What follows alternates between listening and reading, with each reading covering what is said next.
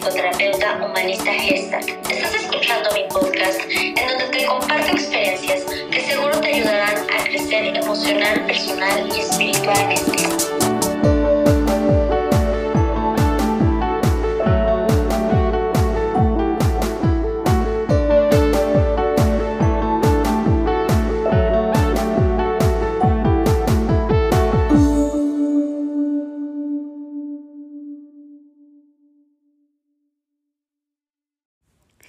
¿Qué tal? Espero que este año 2023 venga lleno de cosas que tú deseas, cosas que están en tu corazón. Bien, pues este capítulo, por ser enero, está dedicado totalmente para todos aquellos que hicieron estos propósitos de cada año. Bien, pero hoy quiero platicarte acerca de esta, vaya, pues forma de lograrlo de una manera quizá diferente. Cada año los seres humanos han llevado a cabo este ritual de hacer propósitos. Pero a la mitad del año, casi siempre, si no es que en el tercer mes, se dan cuenta que las metas que se proponen no se han llevado a cabo por una u otra razón. Este año que terminó en el 2022, llegó a mí una serie de jóvenes entre los 20 y los 30 años a mi consulta y estos jóvenes tenían algo en común. No se sentían felices y satisfechos con sus carreras o con las cosas que estaban desempeñando y desarrollando en ese momento ya sea trabajo, universidad, proyectos de vida, personal. Pero la mayoría de ellos en la segunda o tercera sesión me preguntaban la posibilidad de presentar TDA o TDAH. ¿Qué es? Trastorno de déficit de atención. Bien, el TDA. El trastorno de déficit de atención se caracteriza por estas acciones de no poder terminar tareas o de querer continuar y las dejamos incompletas. ¿Ok? Es, un, es algo en los adultos más visible. En los niños es como, vaya, hay otros rasgos importantes en la conducta. Pero como adultos, el rasgo más importante a atender o que más causa intriga sobre este trastorno es eso, el no completar tareas, el querer llenarnos de tareas, tareas, tareas, porque así es la vida adulta, y darnos cuenta que no completamos ninguna o la mayoría. Bien, también venían con esta duda de esta palabra que pareciera que se puso de moda, procrastinar. Muy bien. Esta palabra no la quiero volver a repetir porque me cuesta mucho trabajo decirla. Pero esta palabrita que se parece que se puso de moda es otra cosa, otra forma de llamar al autosabotaje. La mayoría de estos jóvenes, como les comento, venían porque no estaban satisfechos con los resultados del trabajo arduo. Escuchen lo que estoy diciendo, sí trabajan, sí se mueven, pero algo no les permite completar tareas y no les permitía completar em, su día a día, por lo tanto no podían terminar estos propósitos que se habían propuesto. Bien, parece redundancia, ¿verdad? Pero bueno, ok. Em, continuemos con esta parte con la que empecé. Los propósitos no nada más se dan al inicio o al finalizar un año, ¿no? Sino que estos propósitos en la vida tenemos que irnos planteando y replantearlos de acuerdo a las necesidades que tenemos, pero sobre todo con esta palabra que quiero que sea la reina de este capítulo. Visión. Bien. Amo esta palabra porque yo les decía a varios de estos pacientes que es muy fácil ver el futuro. Y no es nada místico. Es que ver el futuro tiene que ver con las pequeñas acciones que tomamos día con día. ¿Cuáles son estas acciones? Perfecto. Vamos a irnos por orden. Cuando nosotros hacemos una lista de propósitos o de cosas que queremos lograr en determinado tiempo, nos, no nos hacemos la siguiente pregunta. Bueno, no estoy diciendo que todos, algunos no se hacen estas preguntas. Por ejemplo, ¿qué, cómo, cuándo, para qué? Creo que el para qué siempre es muy importante. Quiero lograr ciertas cosas. Luego, la segunda más importante, que es la que sí te va a ayudar a lograrlo, es el cómo. ¿Qué tengo que hacer diario para lograrlo? ¿No? Bien, ¿qué es esto? Por ahí has de haber escuchado alguna vez esta palabra del Vision Board o del Vision Board o como sea que lo quieras pronunciar. Pero este tablero, este, este pizarrón que hacemos con visiones, con collage, con palabras claves, es nada más y nada menos que una lluvia de ideas para lograr aquello que queremos ver. Ver el futuro es fácil cuando diario estamos decidiendo y haciendo cosas que nos llevan a ese futuro corto, mediano o largo plazo que nos hemos propuesto. Vamos a poner un ejemplo grande, ¿sí?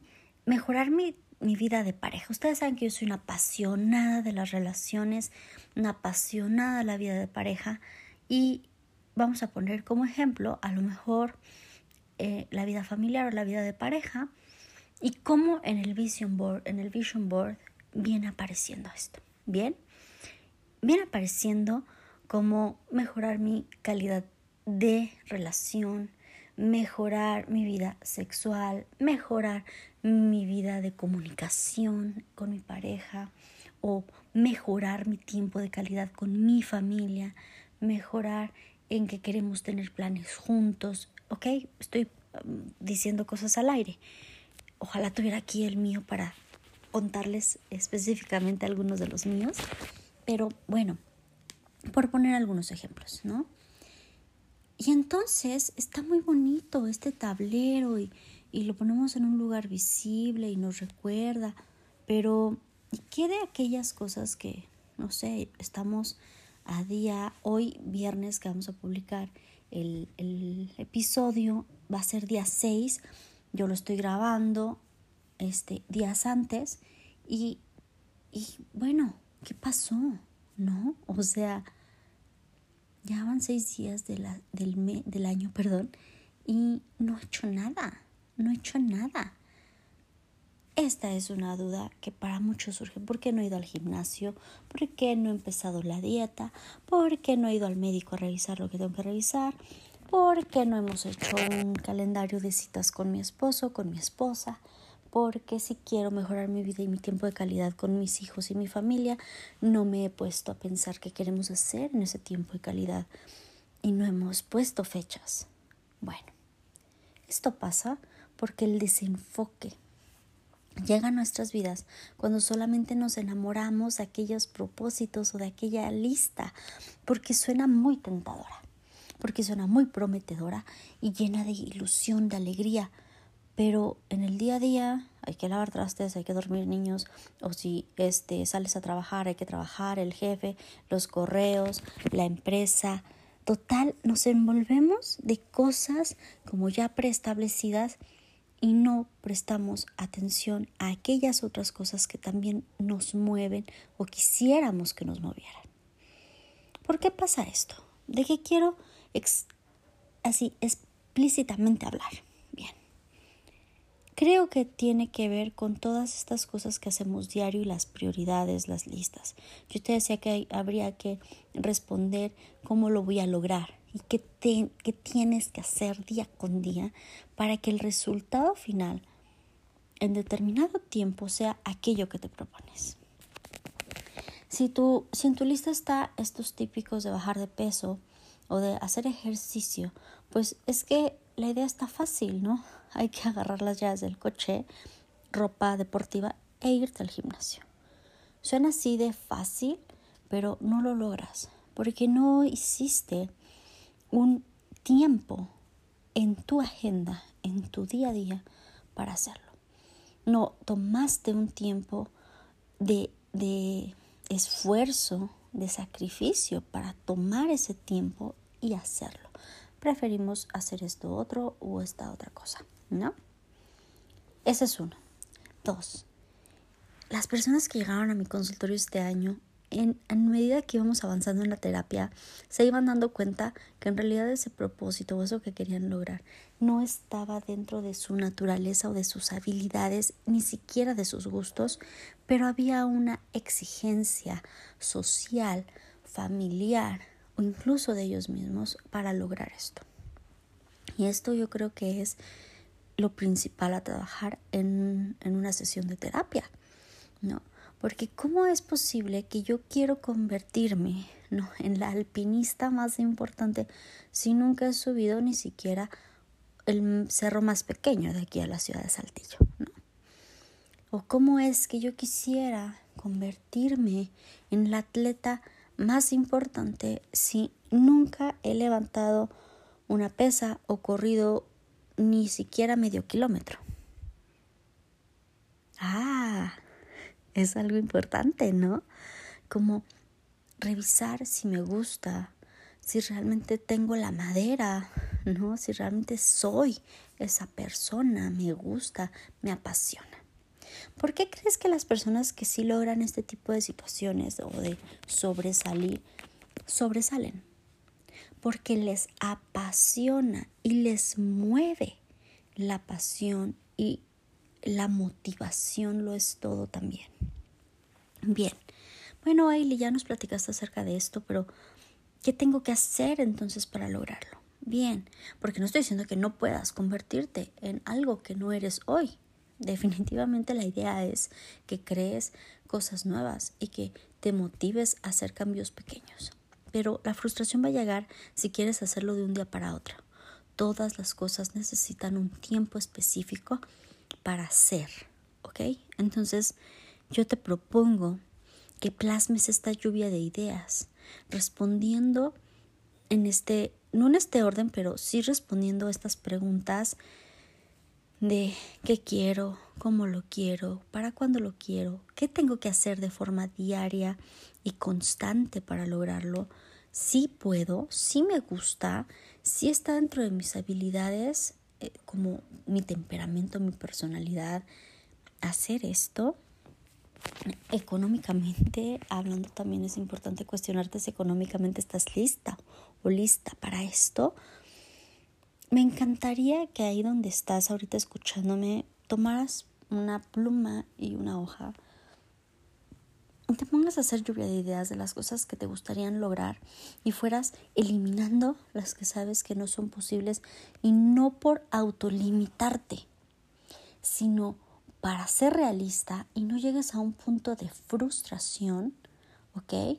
Por aquello que no vas a lograr y que tanto has, has querido, sino más bien como para ir diciendo, a lo mejor esto no era lo que yo realmente quería, sino era esto otro. Y en esto otro voy a poner mi 100%, ¿no? O hasta el 100 por uno de más fuerza e intención y ser exitosa o exitoso en esto otro. Vale mucho la pena conocerse para saber qué poner y qué plasmar en este vision board o en este listado de propósitos para no sentir frustración a la mitad del año y no lograr una vez más aquellas cosas que te propones. Sé honesto contigo y contigo misma y date cuenta si realmente, si realmente eso que te has plasmado es algo que te mueve, es algo que te apasiona y es algo que puedes y quieres lograr hacer. Insisto, no quiere decir que hay cosas que no vas a lograr solamente porque no. Hay que crear disciplina, ¿ok? Si quieres ser la mejor alpinista o el mejor alpinista y nunca lo has hecho, pues entonces hay que empezar por pequeños pasos, como tener condición para caminar, tener condición en un en una escalada, en un rapel, si me explico, pero son pequeños pasos. Ustedes saben que soy apasionada de leer la Biblia y me encanta que aquí te muestra un consejo interesante. Dice que cuando eres fiel en lo poco, te irá mejor en lo, en lo más grande, ¿no? Entonces, imagínate que cuando tú haces pequeños pasitos, lo vas a ir logrando, lo vas a ir logrando, lo vas a ir logrando. ¿Ok? Entonces, de eso se trata hoy, de ir tomando pequeños pasos prácticos y contundentes, sobre todo constantes, para lograr aquello que te has propuesto. De verdad, de verdad. Y, y vamos a quitarnos un poquito esta telaraña de si tenemos este déficit de atención porque no podemos terminar tareas. Quitémonos esta situación de castigarnos pensando que este nos encanta procrastinar o quitémonos de la cabeza que nos encanta autosabotearnos porque no es así. Yo creo que más bien todo este tiempo hemos estado eligiendo mal nuestras visiones hacia el futuro y no nos enfocamos en el día a día. Nos enfocamos más en, en el premio que en el sacrificio o las tareas diarias que requiere para lograr aquello. Hace días fuimos a, un fraccionamiento de casas muy grandes, muy lujosas que tiene toda la vida aquí en la ciudad donde estoy. Y pensé, ay, ya no me va a gustar venir porque solamente pienso en lo imposible que es que yo un día viva aquí. ¿Saben? O sea, eso, eso no está bien, porque una cosa es que yo reconozca mi capacidad actual, ¿ok? Pero no está bien limitar mis pensamientos a que lo puedo lograr. Pero entonces, ¿qué necesito? Muy fácil. Cada vez que abro Amazon, no comprar todo lo que quiero o, darle rienda suelta a ese deseo de comprar todo. Porque no mejor empiezo un buen ahorro para un día poder alcanzar. Cuando se me presentan dificultades, pues en lugar de, de decir me lo gasto o en lugar de decir no importa, para eso trabajo, estas frases muy comunes, ¿no? O me lo merezco, pues decir también quiero lograr aquello. Porque ¿a qué voy con este ejemplo? A veces nos limitamos pensando que no podemos lograrlo cuando lo único que nos falta es disciplina para lograr aquello que queremos. ¿Me explico? Entonces, creo que todo esto que hemos hablado por este tiempo ha sido algo que a lo mejor ya te habías planteado, pero que a veces necesitas escuchar de alguien más para motivarte, para moverte. Entonces, pongo en tus manos este capítulo deseando que este año 2023 sea como tú deseas que sea y que sobre todo disfrutes las decisiones diarias que has tomado para conseguir aquello que te has propuesto. Te deseo siempre lo mejor, pero también deseo que cuando no estés pasando por tus mejores días o por tus mejores épocas, de verdad recibas fuerza, fortaleza de carácter y firmeza de carácter para enfrentar aquellas dificultades que la vida te presente. Muchas gracias por tu atención y espero que este capítulo haya sido de utilidad para este año 2023. Te deseo lo mejor y nos vemos el próximo viernes con otro capítulo para enriquecer tu vida. Hasta luego.